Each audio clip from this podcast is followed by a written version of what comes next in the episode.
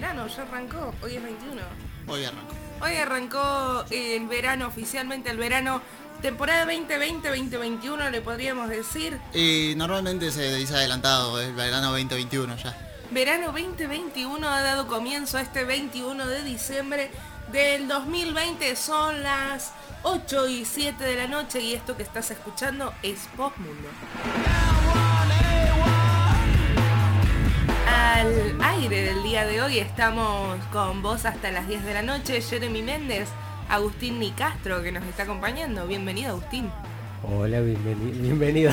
Yo me doy la bienvenida. Perfecto. Eh, Yo me bienvenido solo. Solo, sí. Está bien. Hoy De manera online está el querido Consti Domínguez, que me parece que viene online, pero también llega tarde. Ah, sí, me yo ya estaba dando aire a, a su canal, pero bueno. No, no, no, todavía no está. Y quien les habla, la querida, la única, la inigualable, Oke Sanui. Mañana no te va a tirar tanto amor. Autobombo.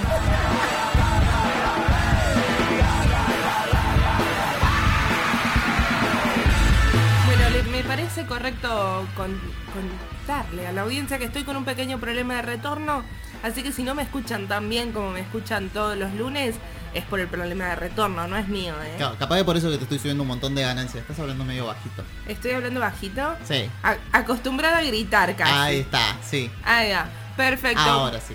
Bien, son las 9 y 10, ya lo dijimos, las 8 y 10 de la noche. ¿Por qué dije 9 y 10? Y no sé, porque escuchaste la tanda. Porque escuché la tanda. Son las 8 y 10 de este 21 de diciembre y te voy a hacer la pregunta clave. Dila. ¿A qué sobrevivimos esta semana, Méndez? Y mira, una semana eh, muy... con mucha Mirta Legrand, decirlo. Porque- Y, y la cuarta generación de mujeres. Claro, pero eh, con, con mucha anticipación, porque el programa fue el sábado o el domingo, no, no sé bien si fue el sábado o el domingo, pero estuvieron toda la semana anticipando la vuelta de Mirta Legrand, el hashtag ella vuelve, eh, y toda, toda esa bola hubo muy, mucho Mirta Legrand, entonces como que lo, lo posta importante, digámoslo, eh, se estuvo publicando entre ayer y hoy. Digamos, después de que ya había salido el programa de Mirta, aunque dio bastante que hablar con lo de la cuarta generación. Sí, sí, eh, muy parecida a la Houghton, a la Silvia Houghton, la nena. Mira, yo vi una foto nomás porque no lo vi el programa y en la foto me pareció muy parecido a la madre. Es idéntica. Sí. Bueno, igual que gente de mierda, esa lo único que nos salva del arte es la familia. Bueno, Amémonos. claro. Sobrevivimos a, a que vuelva Mirta Legrand y Mirta Legrand sobrevivió otra vez a otro año. Sí, y su hija sobrevivió, su nieta sobrevivió al año porque le regaló el programa a la Ay, doña Mirta. qué ganas de tener padres con herencias así importantes. Claro, heredad no solo un montón de plata, sino también el laburo. Eh, bueno, pero a, a lo importante. Sí, ¿qué tiene que ver esto con lo que hemos sobrevivido, Méndez? A lo que hemos sobrevivido, digamos, aunque todavía no terminó de pasar de, eh, del todo, es el tema este de la nueva cepa del coronavirus. A mí me tiene muy fascinado. Ya, termin ya sobrevivimos al, al COVID-19, hay que ver ahora qué hacemos con el COVID-20.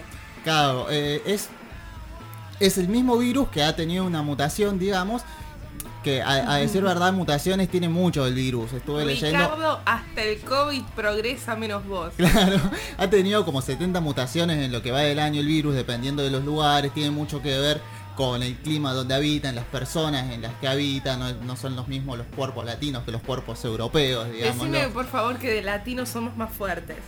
Eh, no sabría decírtelo, no estuve estudiando tanto. Pero... Lo dirá la ciencia. Sí, bueno, acá en Argentina cuando llegó el coronavirus había llegado como tres cepas, una China, una Europa y una de Estados Unidos, creo, algo así, y acá se mezcló y tenemos una cepa Qué distinta. bla, bla, bla. los latinos hibridando todo. Claro, un montón de cosas. Eh, Eduardo con esto surgió apareció o se dieron cuenta, digamos, en Reino Unido, porque no se sabe muy bien eh, de dónde es que viene, porque dicen que tranquilamente puede ser de alguna persona que haya estado en algún otro país que no tenga tanta investigación y no se hayan dado cuenta de que había una mutación, entonces que lo hayan importado, digamos, cosas así. Eh, ¿Puede ser que hoy haya llegado el último avión de- que venía de Reino Unido acá a Argentina? Puede ser porque hoy la verdad es que el, el primer país que cerró las fronteras con Reino Unido fue Países Bajos Y a partir de ahí empezaban a replicar todos los países del mundo, incluido Argentina, ya no se puede ni viajar a Reino Unido ni venir de Reino Unido. Me encanta que le estemos marcando la cancha a los ingleses diciéndole, bueno, va a entrar a casa de... Sí, No, al- volvete a tu país, cura. alguna vez los europeos tenían que estar siteados, digamos. Pero bueno, ¿cuál es el, el tema con, con esta nueva cepa? Eh, en ejes muy importantes que he de ser honesto, los choré de página 12. Eh, dice la que, data que nos comparten nuestros colegas de página 2. claro, la variante, eh, bueno, tiene un- el nuevo nombre técnico es B117. ¿Por qué no le pusieron COVID-20? Claro. Eh, se transmite un 70% más rápido que la que ya conocemos.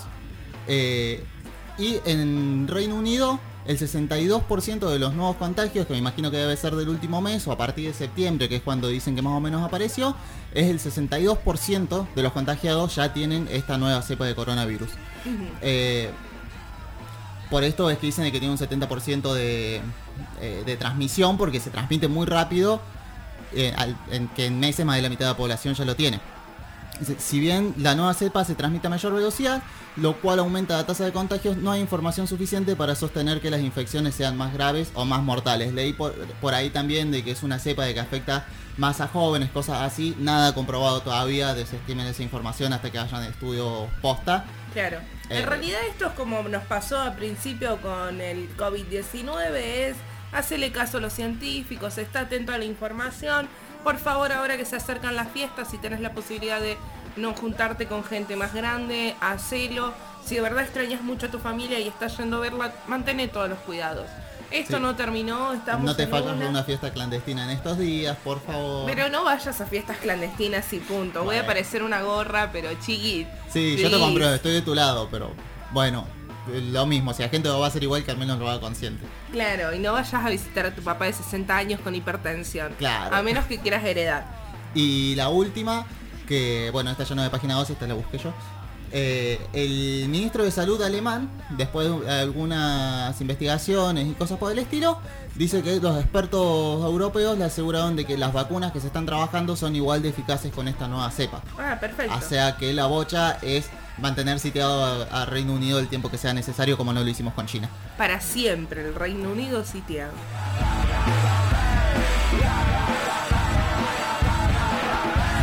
Bien.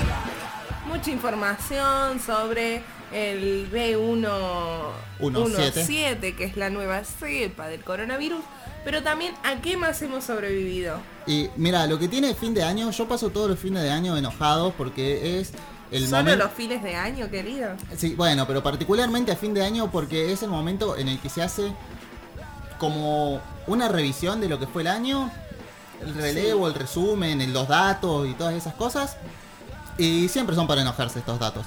Eh, en este caso, el dato que traje eh, es un dato de Correpi, de la Coordinadora contra la Represión Policial e Institucional, eh, que dice que en, durante el 2020 Sí. se sumaron 411 muertes a manos de la de fuerzas policiales Ah, o sea, la policía asesinó a 411 personas. Claro, en lo que en va el año 2020. en lo que va del 2020, que en realidad este es un dato de un informe que se hizo a mediados a mediados de noviembre, entonces siempre existe la posibilidad, sobre todo con las estadísticas que hay, de que ese número sea más grande. Claro. El promedio que da es que durante el año hubo una muerte, un asesinato a manos del, del Estado, de las fuerzas policiales, cada 20 horas. Que es, si bien es menor el número que los números a los que había llevado Patricia Burrich con la doctrina de Chocobar y todo eso, que era como una persona y media muerta por día, era un número elevadísimo. eh, ahora ha, ha mermado un poco, pero sigue siendo un número alto. Sigue Sí, conservando una persona muerta por día. Una, una coma dos, ponele, era por ahí. Eh, un pequeño desglose que, que voy a hacer, que lo hizo, eh, eh, está en este informe, pero me lo choré de en red. Aguante en red. Eh, dice, 272 de esas muertes fueron en contexto de cierre, es una cárcel, una comisaría o bajo custodia. Y hubieron casos después de décadas que fueron muertes por disparos de arma de fuego contra gente que está privada de su libertad, que están desarmadas, de que están en un contexto sumamente desigual con las fuerzas policiales. Eh, hubieron dos muertes eh, por... No, miento, cuatro muertes por armas de fuego en Florencio Varela, en Corrientes, en Montenegro y en Jujuy. Digamos, uno en cada lugar. Eh, 103 casos fueron por gatillo fácil, 17 fueron por eh, muerte intrafamiliar. Eh, por otras circunstancias, eh, categoría en la que entran desapariciones forzadas, hubieron 12, las cuales hubieron un par que llegaron eh, bastante a la prensa. Y por causa fraguada o consecuencia de otros delitos, que la verdad no entendí bien qué era, Sí, creo que es la cuestión esta de estaba robando, te disparo. Un ejemplo. claro, puede ser. Esos fueron 7 casos. Bien. Mm, Después, ot- otro dato que tenía fueron las fuerzas culpables de la muerte. El servicio penitenciario fueron 237, como dije antes. Eh, policías provinciales tuvieron 120 muertes. La Policía Federal tuvo 22. La Policía de la Ciudad de Buenos Aires otras 22. Eh, otras fuerzas, que me imagino que deben ser eh, fuerzas menores. Eh, Mm, 6 muertes. Gendarmería Nacional, 3 muertes. Y por seguridad privada, una muerte. Bien, recordamos que la policía no te cuida, te cuidan tus amigues que en Paso Viejo siguen reclamando justicia por Joaquín Paredes, que la policía va a seguir asesinando por la espalda siempre que tenga poder, siempre que tengan armas. La verdad que al Estado no le podemos pedir nada, menos que nos cuide. No. Si hay algo, creo que a lo que hemos sobrevivido este año fue a la pobreza y a que por lo menos este es un grupo que ha mantenido ciertos trabajos, pero hay mucha Sí. gente que fue despedida de su trabajo Sí, y mucha gente que 20 de marzo se decretó la cuarentena, 21 de marzo ya no tenía trabajo. claro, exacto, hemos pasado un año en donde la economía ha colapsado no solamente en Argentina, no es porque está Alberto en el poder, es porque la verdad es que la economía se fue a pique porque estamos en una pandemia. Entonces, Méndez, ¿a qué hemos sobrevivido? Bueno, continuando con el tema este de, de los relevos y los resúmenes anuales, este Te año... encanta hacer resúmenes. Sí, anuales. sobre todo cuando se trata de números. Eh, este año hubieron 10 multimillonarios que entre, entre ellos 10 ellos solitos sumaron 400 mil millones de dólares durante la pandemia. O sea, en 10 meses, ni siquiera en todo el año. ¿Cómo no me casé con un empresario? Así tendría cosas bonitas. Claro. Bueno, como decías vos, mientras que en Argentina la pobreza llegó al 44,2% según los últimos números de INDEC, eh, este grupo de, de personas muy reducido, digamos, eh, los- ¿Qué? ¿Cuántos son? 10. Son 10 multimillonarios. Claro, Son son- 10 personas, chiquis. Solo 10. que suman 400 mil millones extras a los que ya tenían. No es que estos son su patrimonio, son es lo que se le sumó a lo que ya tenían. Entonces, los más destacados son Jeff Bezos de Amazon, que sumó 70 mil millones de dólares, fue el que más sumó. Eh, no, miento, el que más sumó fue Elon Musk, de Tesla. El de Tesla. Sumó más por pura y exclusivamente, eh, ¿cómo se dice? Especulación. Porque la, la gente cuando se vio la pandemia eh, pensó que se iba a invertir mucho en instrumentos eléctricos, en lo que es movilidad, transporte, sí. todas esas cosas. Entonces aumentó, pero descomunalmente. Estaba en el puesto 35 de los más millonarios y ahora está en el 2. Ah, Bien por vos, Elon Musk. Mirá que bien has escalado. Eh, después Bernard Arnault, que es un empresario de múltiples marcas como Louis Vuitton. Y eh, también Mark Zuckerberg de Facebook y Larry Page de Google. Digamos, todo muy, muy tecnológico, muy de electricidad, muy de la información, muy de internet. Bueno, excepto Louis Vuitton que... Ey, bueno, no, no, no. Pero las, las cosas se han vendido por internet. Sí, es que ese es el tema. Y eso es lo que quería traer a, a colación. Eh, acá en Argentina, eh, Marco Galperín también aumentó muchísimo su pobreza. Su pobreza, su riqueza, perdón. Pasó de estar pobreza. como en el puesto ¿Quién, 10 quién? de... eh, Marco Galperín ¿Qué hace Marcos Galperín? es el presidente, expresidente de eh, Mercado Libre. Ahí va. Mira. Mercado Libre ha aumentado muchísimo sus ganancias. No solo porque se vendió más por internet, sino porque aumentó las comisiones que les cobra a las personas que venden por ahí. Claro, mira, vos no estás vendiendo nada en tu negocio así a puertas abiertas. Vende por internet y dame la mitad de lo que estás Claro, cobrando. es- esta fue una, propu- una propuesta que hubo mucho a principio de año porque cobraron una comisión de un 9% y después le empezaron a cobrar una comisión como del 15, algo así, no me acuerdo el número exacto, 14, 15 era. Un aumento importante, digamos, para los vendedores. Y ha aumentado muchísimo sus ganancias, eh, se terminó yendo a vivir a Uruguay, ahora tiene domicilio legal en Uruguay.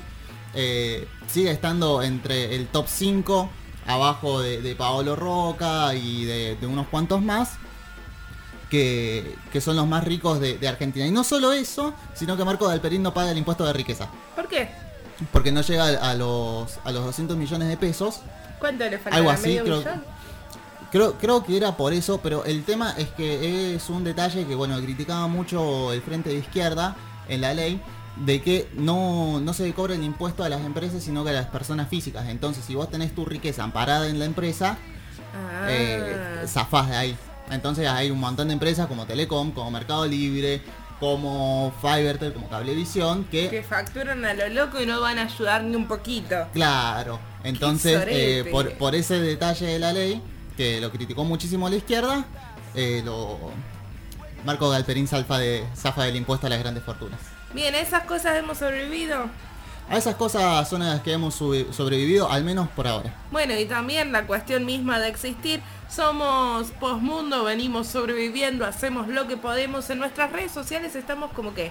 Nos encontrás como arroba postmundo FM, postmundo FM, con T intermedia, tanto, Postmundo. claro, tanto en Twitter como en Instagram. ¿Y a dónde nos podés ubicar por teléfono? Nos puedes mandar un WhatsApp al 351-217-9390 o si no por las redes de Gen que son arroba la Gen FM en Twitter y Facebook o la, arroba lagen.fm en Instagram. Sobrevivimos de pedo. Sobrevivimos de pedo.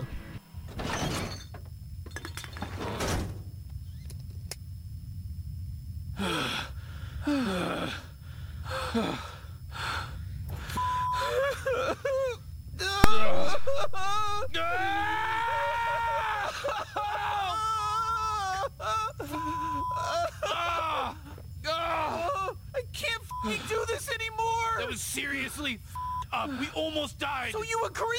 yes, that was, th- th- this was insane. That was pure luck. I was not in control of that situation at all.